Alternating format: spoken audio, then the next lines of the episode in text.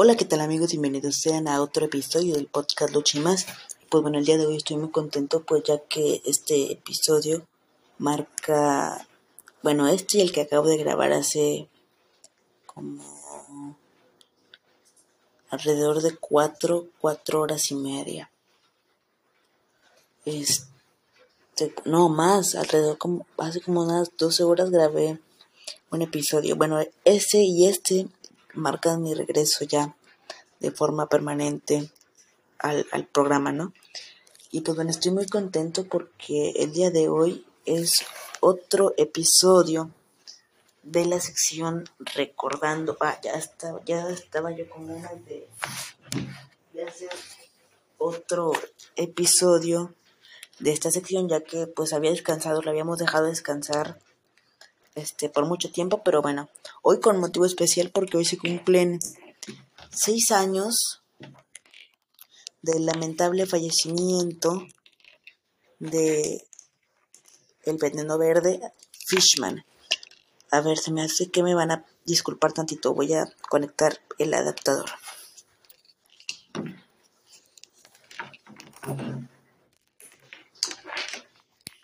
Vamos a poner este aquí.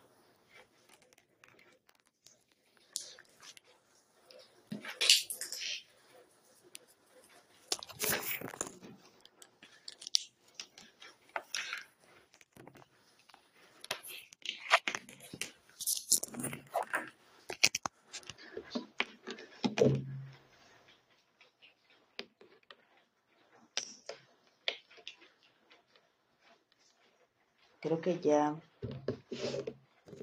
Creo que ya me puedo escuchar un poquito mejor. Si me escucho, si me escucho o no, este. Pues ya será bronca del audio. Lo arreglaremos más adelante, pero bueno, yo creo que sí me escucho. Como les decía, hoy se cumplen seis años del lamentable fallecimiento de Fishman y se cumplen creo que cinco años del lamentable fallecimiento del ex director general de AAA, el señor Joaquín Roldán.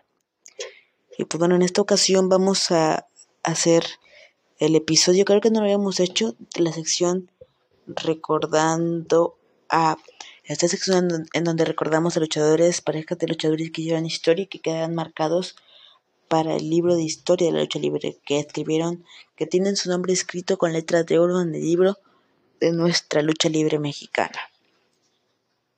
Pues bueno, sin más que decir, comenzamos. Les doy la más cordial las bienvenidas a otro episodio del podcast Luchimas. Y pues bueno, este es otro episodio de su sección. Recordando a.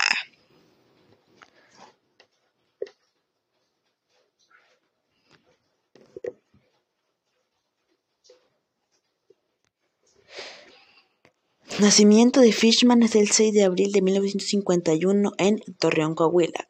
Causa de muerte, infarto fulminante. Nombres artísticos, Golitán Reyes, Titán y finalmente el nombre que lo llevaría al éxito mundial, Fishman. Peso 99 kilos, estatura 1.73, nacionalidad México, residencia Torreón, Coahuila. Entrenador Marco Tulio Bulldog Vega, el rebelde Sunny World Sunnyway Club. Sunnyway Club. Comenzamos con su niñez y adolescencia. Ciudad Juárez lo vio nacer. Ciudad Juárez vio nacer una de las grandes leyendas de la lucha libre mexicana, el gran veneno, el gran veneno verde, mejor conocido como Fishman, aunque mundialmente es mejor conocido como el veneno verde, pues ya todos lo sabemos, el pez volador, así como con su otro alias, el látigo lagunero, como sea que como sea que como sea que se lee el nombre como sea que se lee el nombre es toda una una legendaria figura de los cuadriláteros. Fue un gran luchador e icono de la década de los 70 individualmente y su incursión en el arte del gotch, del gotch fue motivada por sus amigos quienes lo convencieron de practicar el deporte que desde muy niño ya traía en sus venas. Su mamá y su tía lo llevaron, lo llevaron siempre a las funciones de, de lucha libre desde muy temprana edad. Desde la primera vez que vio que visitó una arena quedó impresionado de la fortaleza y habilidad de los luchadores, especialmente de Blue Demon y Black Shadow, con los cuales en sus sueños de niño me enfrentaba a ellos y siempre los vencía, comentó en una ocasión en una entrevista el hombre pez. Sin duda alguna, sin duda alguna, una leyenda de lucha libre mexicana es Fishman. Es por todo eso que nos queremos pasar, que no queremos pasar por desapercibido a este excelso gladiador. Nació el 6 de abril de 1951 en Ciudad Juárez de Torreón, en la ciudad de Torreón, pero posteriormente se mudaría, se mudaría a Ciudad Juárez, Chihuahua.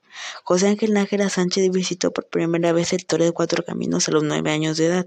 También conoció por primera vez ahí al Santo, al Solitario, Renato Torres, el Vikingo, Doctor Wagner, Dos Caras, El Rostro, Kung Fu Satán, entre muchos otros.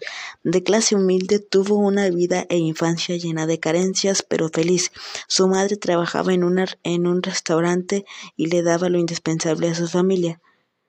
Desde niño se iba con sus amigos a la plaza de toros a ver las luchas, y en esos tiempos impactaban los luchadores como Espanto, el carnicero Aguilar y por supuesto el Santo, pero admirada a todos por sus equipos, llaves y físicos.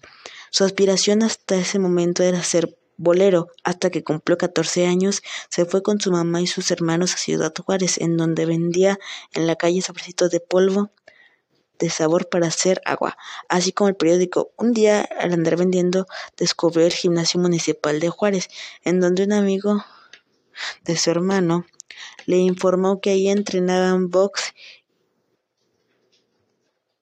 y lo y lo que le llamó la atención lo que le llamó la atención y entonces se metió a practicar ese deporte hasta que un día se enteró que también entrenaba en lucha y de inmediato se inscribió a una lucha olímpica, lucha olímpica. Ahí conoció al hermano del cobarde, el impositor Francisco Javier Delgado, quien tras la muerte de su consanguíneo se convertiría en el cobarde segundo y al, y al marqués Jesús Aguilera que ella luchaba en la arena chicas. Como dato curioso, el danés es hermano de Kanek. Ahora vamos a ver sus inicios en la lucha libre. En el año de 1967, José Ángel Nájera comenzó a entrenar lucha olímpica en el Club Arena México de Ciudad Juárez, Chihuahua, en el que permaneció durante cinco años teniendo como compañero a los a los que a través a los que a través de los años se les conocería como el marqués, el cobarde y su hermano el, impositor.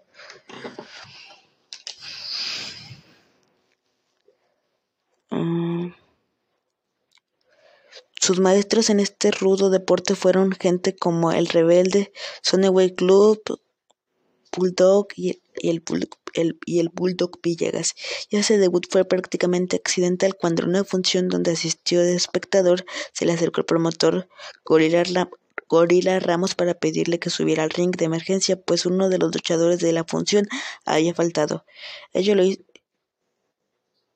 ello lo hizo con un solo calzoncillo y unas botas viejas que le prestaron el que le prestaron en el futuro látigo lagunero en 1970, terminaría su entrenamiento. Llegó el momento de su debut, en el cual hacía su primera aparición al público como Golitán Flores. Esa fue la única ocasión en la que el hombre de la máscara esmeralda y amarillo luchaba sin tapa. Al promotor le gustó tanto como luchó en el ring que lo contrató para la próxima temporada. Después surgió el nombre de Titán y su madre le bordó la chamarra con retazos de vestidos de presentación. Como Titán fue un 25 de diciembre, con máscaras, él sentía más seguro y con mayor desenvolvimiento. Nace Fishman, el hombre pez. El Titán estuvo militando militando en el bando de los rudos y sembrando el terror hasta en sus mismos compañeros, pues su máscara impresionaba. Algo raro encontraba a su equipo y decidió que era la mirada que parecía la de un pez. Un día preguntó cómo se dice aquello en inglés y le contestaron que fish y cómo le gustaban los historietas de Superman y Batman. A Fish solo le agregó el man, así como así fue como surgió el nombre de Fishman. Y esto, una leyenda y con esto, una leyenda de la lucha libre mexicana le hizo cambios a su máscara, le quitó los dientes y le abrió más los ojos. Los tiempos cambian y en los, en los preliminares, donde a veces se pierden los elementos, es posible encontrar garbanzos de libra y Fishman era uno de ellos. Allí estaba el mundo. Solo faltaba que quisiera conquistarlo. Fishman siempre se distinguió por ese carácter recio a la hora de luchar y a pesar de todo ser malvado, la gente lo reconoció siempre con una gran calidad encima arriba del ring. En esos tiempos comenzó a destacar comenzó a destacar con el Marqués y luchaban como dueto cuando lo mandaron a luchar luchaban como dueto. Cuando lo mandaron a luchar a Parral Abuela, su sorpresa fue que su rival en ese momento era el Santo. Según palabras del propio Fishman, fue una mezcla de emoción y curiosidad. Posteriormente surgieron tiempos difíciles para la carrera de Fishman, ya que cortaron la temporada en el gimnasio municipal. De pronto lo mandó a llamar el promotor Carlos Gorila Ramos y le enseñó una, una carta de México en el cual le pedían en la coalición de Monterrey. La carta decía más o menos así, queremos que Fishman esté programado en Monterrey, Nuevo León, el 6 de agosto del 72. Posteriormente el trabajo había bajado según recuerdos del propio José Nájera. Estaba en una casa de huéspedes con José Luis Mendieta y Jesús Reza. Como dato curioso, esa casa de huéspedes en la que estuvieron grandes luchadores como Rambo, Sonny Club, Aníbal, Babyface, Judas, TNT, era la casa de el también ex luchador Shadito Cruz, ya que Shadito Cruz acostumbraba decirles como más o menos así,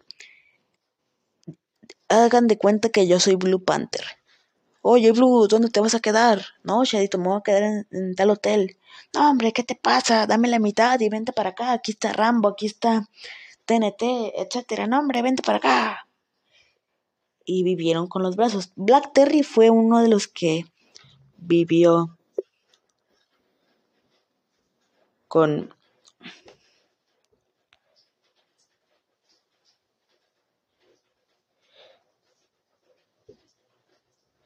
vivió siempre con los brazos. Black Terry sí vivió con los brazos. Bueno, nos quedamos en que vivía en una casa de huéspedes con José Luis Mendieta y Jesús Reza, conocidos como Rambo y Mano Negra, en busca de poder sobrevivir en este deporte. Ese 6 de agosto en el ring de la Monumental, Fishman derrota al luchador Memo del Valle.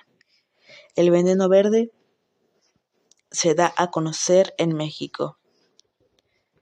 El 8 de diciembre del 72 fue clave importante para Fishman, puesto que haría su debut en la Catedral de Lucha Libre La Arena México a los 22 años de edad, y la gente lo fue aceptando a pesar de ser ya todo un ruidoso sanguinario y muy violento en el cuadretro.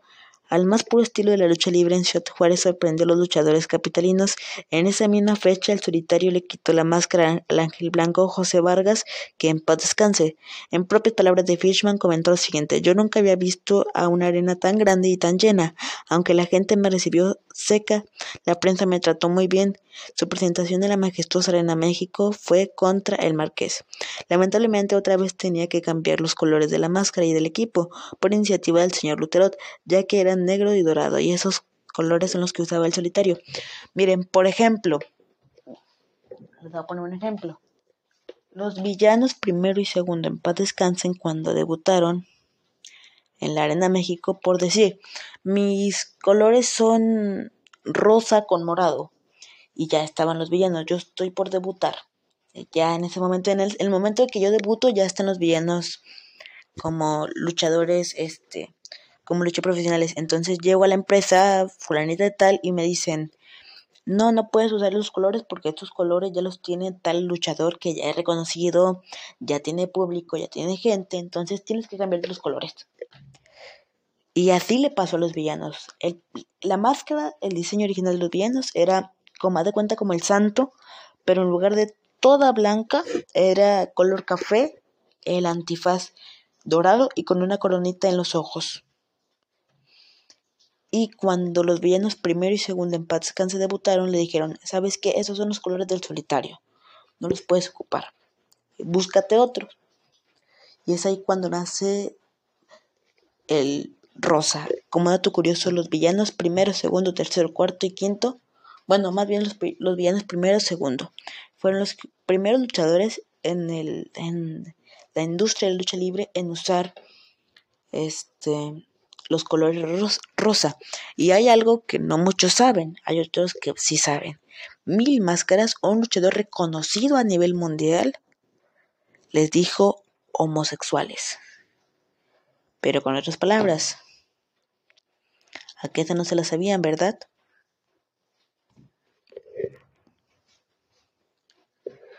Bueno, continuamos. Nuevamente comenzó a buscar nuevos colores para su equipo y fue Carlos Hernández Valdés, el amigo que siempre el amigo de siempre en aquel entonces, el reportero de la revista Lucha Libre, quien lo ayudó con el diseño definitivamente, la máscara y equipo y colores con los cuales llegaron los campeonatos, rivalidades, triunfos, derrotas y lo más anhelado, el estrellato, el dibujo de la máscara definitivamente el hombre pez, lo vivió los vivos amarillos simbolizan una mantarraya, así como vivió momentos felices y de gloria dentro de su, dentro de su Dentro de su exitosa carrera, Fishman también sufrió momentos tristes y uno de ellos fue precisamente cuando murió uno de sus más grandes compañeros y rivales, el Gran Solitario. Y lo más angustiante para el pez fue que lo culparon. En ese tiempo, las revistas especializadas en el medio de ser causante de la muerte de Roberto González Cruz, ya que fue el último que luchó contra el enmascarado de oro el 6 de abril de 1982. El solitario no atendió a tiempo una lesión en la columna vertebral, vertebral en la columna y en su última lucha contra Fishman en una de las acciones arriba del ring, el solitario se, se resintió bastante de la, de la columna, así que tuvo que visitar el hospital pues se dio cuenta que ya era imposible resistirse. Al entrar al quirófano y ser operado, pasaron los minutos hasta que salió el cirujano a dar la, a dar la fatal noticia. Se comentó que su organismo no había resistido los efectos de la anestesia y cerró los ojos para no abrirlos más. El solitario ya traía una lesión fuerte en la espalda que posteriormente le causó la muerte, siendo inocente el veneno verde. En 1978 decide irse a la EMLL, Empresa Mexicana de Lucha Libre, primer nombre del Consejo Mundial de Lucha Libre. Se va con los luchadores independientes de la UWA, Universal, Universal Wrestling Association enfrentando en el Torre de Cuatro Caminos a gente como Aníbal, el Tigre Enmascarado, René Guajardo, Solitario, Ángel Blanco, Carlos Lagarde, Doctor Wagner, Canek, Los Villanos, Rey Mendoza, Mano Negra, Blue Demon y Huracán Ramírez, con quien en algún tiempo se manejó un duelo de máscaras. Después, el Veneno Verde hace pareja con el perro aguayo, formando la gran mancuerna de los compadres del diablo.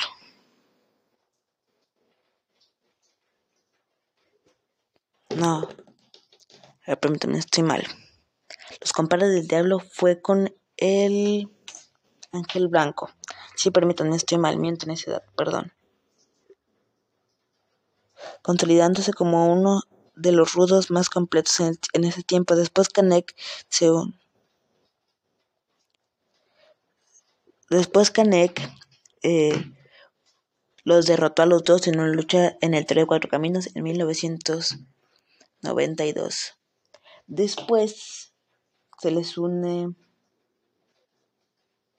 el solitario a esta tercia y deciden llamarla la ola blanca.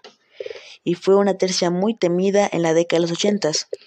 Mucha gente dice que la tercia, que el gran Marcus, Ángel Blanco y Doctor Wagner, pero la tercia original de la ola blanca es solitario, en paz descanse, Ángel Blanco en paz descanse, y Dr. Wagner en paz descanse. Años después, Fishman se va de la empresa AAA, luchando por un lapso de cinco años después, se integra al Consejo Mundial de Lucha Libre CMLL, donde permanece dos años para salir de nuevo e ingresar a Promociones Mora, donde lucharía hasta el año 2000. Ahí hay que aclarar que Fishman no se limitó a luchar solo, solo en, la Arena México, también luchó en distintos países como Japón, los Estados Unidos, China, Panamá, Guatemala y El Salvador. Sus campeonatos. A lo largo de su brillante carrera, Fishman ha tenido la fortuna de ser campeón mundial de tres categorías diferentes. Primero fue campeón nacional welter en tres ocasiones, siendo Kung Fu el último en, destronarlo. Tiempo después, la venganza del veneno verde fue brutal, al fracturarle la rodilla, dejando incapacitado al arte marcialista por una temporada. Posteriormente fue campeón mundial del mismo peso en, dos ocasiones, destronando Blue Demon, uno de los más grandes rivales a lo largo de su carrera. Mano Negra también se ha tenido en su poder dos veces el título mundial semicompleto de la NWA, obteniéndolo ante Sangre Chicana y Perro Guayo. También en dos ocasiones conquistó el campeonato mundial semicompleto de la WWF, WWF derrotando, derrotando a su compañero y posteriormente su acérrimo rival, el Can de Nochitlán, el Perro Aguayo. Al derrotar al villano tercero se coronó campeón semicompleto de la UWA en el Toro de Cuatro Caminos, siendo destronado posteriormente, desconocido tiempo después, por apostarlo sin autorización en Tijuana frente al médico asesino. Sus máscaras ganadas. En más de 30 años de carrera, el Veneno Verde ha ganado algunas máscaras, pero todas muy importantes y de gran prestigio. Sus primeras ganadas fueron las de el profesor Conan, Dagoberto Morales en 1970 y Jackie en 1971. Ambas en Ciudad Juárez en 1974 obtiene la del Monarca, que resulta ser José Luis Hernández. Después de esto, Fishman ganaría la máscara de más prestigio. En 1975, debido, debido a una estrella, estrellazo, una grande rivalidad con otra figura, el faraón. Solo había una solución para saber quién era mejor, y es que los dos veían empujando fuerte y la única manera de, decir, de decidir la supremacía era un duelo de máscara contra máscara, un duelo por las tapas. Máscara Esmeralda contra el faraón se cotizaba muy bien y muy alto, y lo mismo sucedía con el veneno verde y Fishman, pero solo habría un ganador. Precisamente fue el faraón el favorito para ganar esa lucha, pues una buena racha lo acompañaba en de apuesta, sosteniendo una gran cantidad de combates sin conocer la derrota, enfrentándose a un peligroso Fishman, que solo dos semanas atrás había conquistado el campeonato nacional welter. En ese combate no estaba dispuesto a perder y llegó el día 23 de abril de 1936 en un gran combate y después de tres caídas cayó la tapa del faraón. Ante el desconcierto de la gente Fishman, sin saberlo, solo se estaría Solo este sería el comienzo de sus grandes luchas de apuesta donde apostaría y defendería su máscara y obtendría más tapas y cabelleras célebres como la de Dorrell Dixon en Panamá. Mientras Fishman se consolidaba como estrella, surgió otro gran luchador que lo alcanzó en pleno esplendor en la época de los grandes colosos de la serie estable. Antes, que antes de que surgiera el movimiento independiente, Sangre Chicana prácticamente arrasó en el culetro y no había quien se atravesara en su camino. quien se atravesara en su camino y a ponerle un hasta aquí. Y gracias a su manera de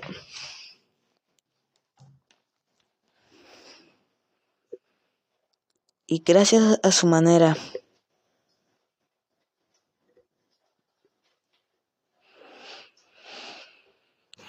Ay, permítame, que me cansé.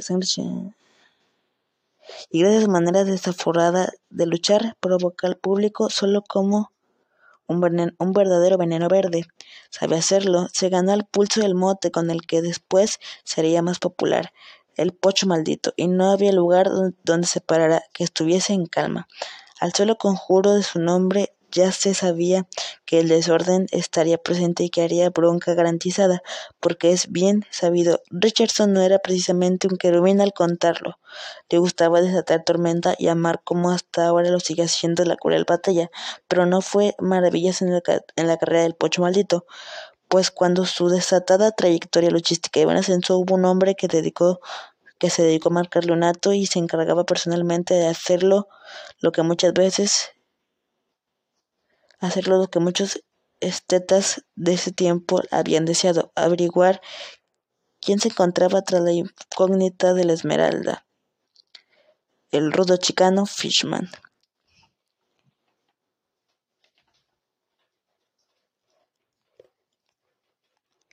Ese era el tiempo en el que los duelos de máscara importantes estaban en su apogeo y en donde la supremacía se, se decidía por medio de ese tipo de por medio de ese tipo de combates de apuesta y fue de una manera en que un 23 de septiembre de 1977 en un triangular de apuesta entre tres grandes Fishman, Sangre Chicana y el Cobarde en esa batalla campal el cobarde salva su tapa y Fishman logra vencer al pocho maldito, cayendo así la tapa de sangre chicana ante otro invencible y legendario gladiador, apodado el Veneno Verde, mejor conocido como Fishman, quien se encargó de detener momentáneamente la carrera del pocho maldito al dejar descubierto el rostro y, darnos a conocer el nombre de Real de Chicana, pues el hombre del océano Fishman ganaba una máscara más importante en su también naciente carrera, mientras el pocho maldito ganaba popularidad sin tapa.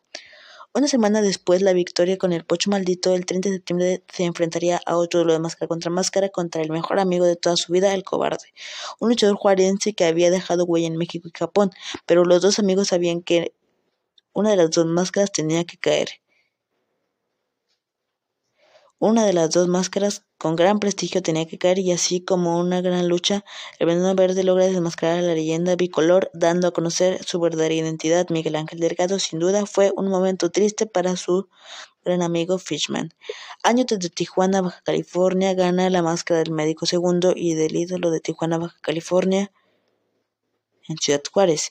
Fishman nuevamente apostaría su máscara contra una figura local, el maestro cinta de oro que sería un adversario de calidad y de peligro para el látigo lagunero.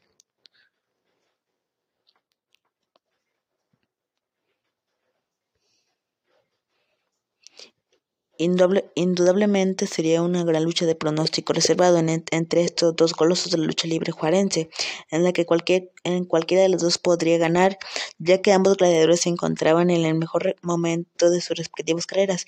El día llegó y desde el inicio del encuentro ambos gladiadores mostraron lo mejor de sus habilidades y conocimientos, llaves y técnicas. Y en la tercera caída Cinta comete un error, esto lo aprovechó Fishman y gana con esta victoria la máscara de cinta de oro Sergio Aguirre, a que se, que se convertiría en la última etapa ganada por el Veneno Verde. Para Fishman todos sus rivales fueron difíciles, especialmente el perro aguayo, quien en la vida real era su, es su compadre, y Mano Negra, quien forjó una fuerte rivalidad que los aficionados esperaron que terminara en un duro de máscara contra máscara, pero por una cosa u otra nunca se dio por azares del destino.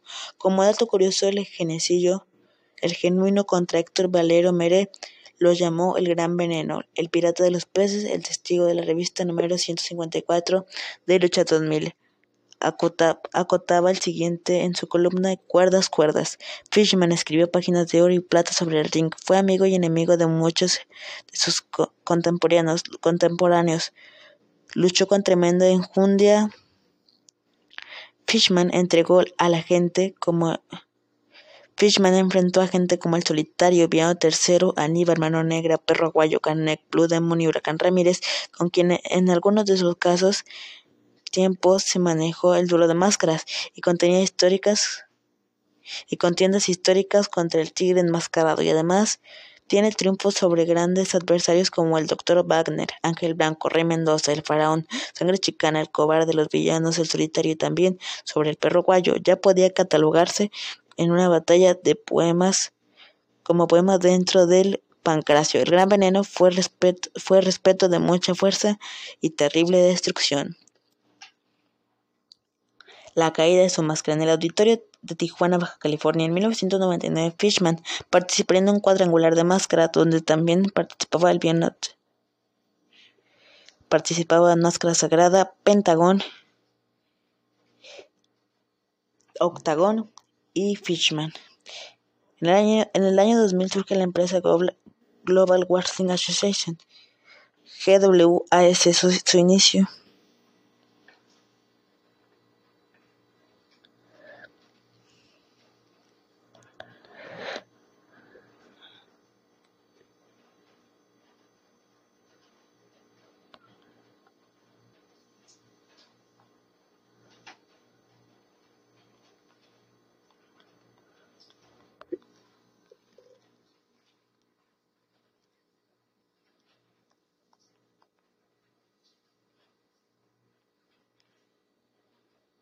Su inicio de actividad se realiza en el Palacio de los Deportes el 26 de agosto de ese mismo año para muchos medios de comunicación. Su primera función fue algo digno de enterrar y un monumento a la falta de coordinación, así como también la caída de una gran leyenda. Un cuadrangular nacido nació de la nada sin rivalidad, previamente sin antecedentes entre estos cuatro gladiadores, pero el destino los llevó a enfrentarse la lucha de máscaras ante una triste toma de cobre que lució con muy baja entrada. Al inicio, las alianzas naturales no se hicieron esperar. Fishman y Shu unían fuerzas contra Máscara Sagrada y la y la parca. Lucha de batalla campal de todos contra todos, pero la técnica y la mecánica fue lo que sacó adelante a Máscara Sagrada. Poco a poco fueron sacados del ring y se enfrentarían mano a mano por las tapas y los ganadores se enfrentarían entre sí. La primera sorpresa de la noche fue que la parca empezó a agredir a su compañero, aunque no iban en parejas de bando. Máscara Sagrada y Shu también atacaban a más también atacaba a Sagrada. Shu era el claro favorito para perder la etapa. Todo el mundo daba por seguro que después de todo eso atacaron a la parca. Finalmente, Fishman perdió la máscara en el año 2000 ante Máscara Sagrada, dando a conocer el nombre de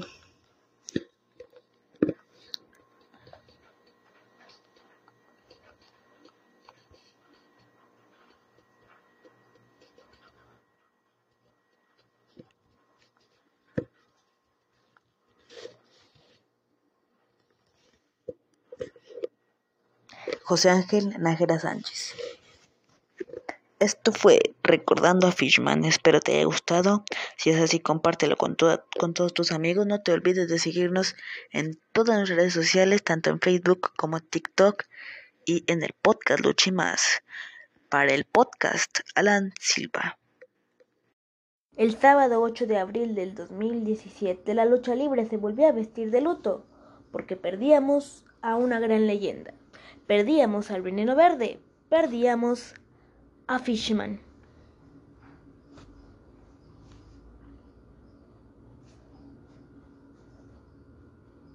Muere a los 66 años el legendario luchador Fishman. José Ángel Nájera Sánchez comenzó su carrera profesional en 1969 y perdió la máscara en el año 2000 ante Máscara Sagrada.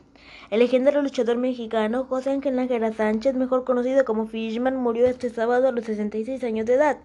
El también llamado Veneno Verde comenzó su carrera profesional en 1969, la cual estuvo llena de éxitos para ser considerado uno de los mejores gladiadores en sus tiempos, particularmente en la década de los 70 además de dejar sin cabellera a hombres como Dorrell Dixon, despojó de su máscara a El Faraón, Sangre Chicana y El Cobarde, entre los más importantes. Las dos últimas en semanas las dos últimas en semanas consecutivas, el 23 de septiembre de 1977 y el 30 mismo mes respectivamente. El 28 de agosto del 2000, Fishman perdió su máscara y dio a conocer su identidad luego de caer con máscara sagrada en un cuadrangular donde también estuvieron involucrados Shuel Guerrero y La Parca, así con más de 30 años de carrera profesional en, las principales empresas del país como el CMLL, CMLL, Consejo Mundial de Lucha Libre y la AAA, además de ser de los luchadores más importantes en el toreo de cuatro caminos. Fishman dejó los cuadriláteros. Su muerte se da, se da este sábado, mismo día en que falleció quien fuera director general de la AAA, Joaquín Roldán. En ambos casos no se dieron detalles de lo sucedido. Espero les haya gustado este episodio extra. Si fue así, les pido que por favor lo compartan con toda, toda su familia. Y los invito a que nos sigan en todas las redes sociales, tanto TikTok como Facebook, Podcast Luchimas. En TikTok nos puedes identificar porque tenemos la foto de portada de los brazos con la camisa de los Bad Boys cuando todavía tienen máscara. Por cierto, subidos videos a TikTok y ninguno de los dos ha tenido reproducciones. Te pido que por favor, si eres verdadero admirador del podcast Los Chimas, vayas a reproducirlos a esos dos videos porque trabajé mucho en ellos y además están súper padres. Yo soy Temo del podcast y yo te veo en otro capítulo del podcast Los Chimas. A seis años del lamentable fallecimiento del veneno verde, Fishman Ciudad de México. La lucha libre mexicana se viste de negro tras el lamentable fallecimiento del señor José Ángel Naguera Sánchez, mejor conocido como Fishman. Tras darse a conocer el deceso, el hijo del santo publicó en su cuenta oficial de Twitter que lamentó profundamente el fallecimiento de un gran luchador y compañero. Le aprendí mucho a Fishman, el heredero de plata. Escribió lo siguiente. Lamento profundamente el fallecimiento de un gran luchador y compañero. Le aprendí mucho de lo que hoy es Fishman. Asimismo, el Consejo Mundial de Lucha Libre externó que se une la pena que embarga a la familia luchística por el sensible fallecimiento del legendario Veneno Verde Fishman. Sánchez Nájera era un ex luchador profesional mexicano que se convirtió en una de las más, grandes estrellas de la lucha libre durante la década de los ochentas. Con la UWA debutó a finales de 1969 y se retiró el 28 de agosto del 2000 cuando perdió su máscara ante Máscara Sagrada. En más de 30 años de carrera, Fishman ganó algunas máscaras, pero todas muy importantes y de gran prestigio. Sin duda alguna, Fishman es un luchador que quedará marcado en la memoria de los aficionados de Hueso Colorado a este gran y maravilloso deporte, y hoy, a seis años de su partida, lo seguimos recordando. Para el podcast, Alan Silva.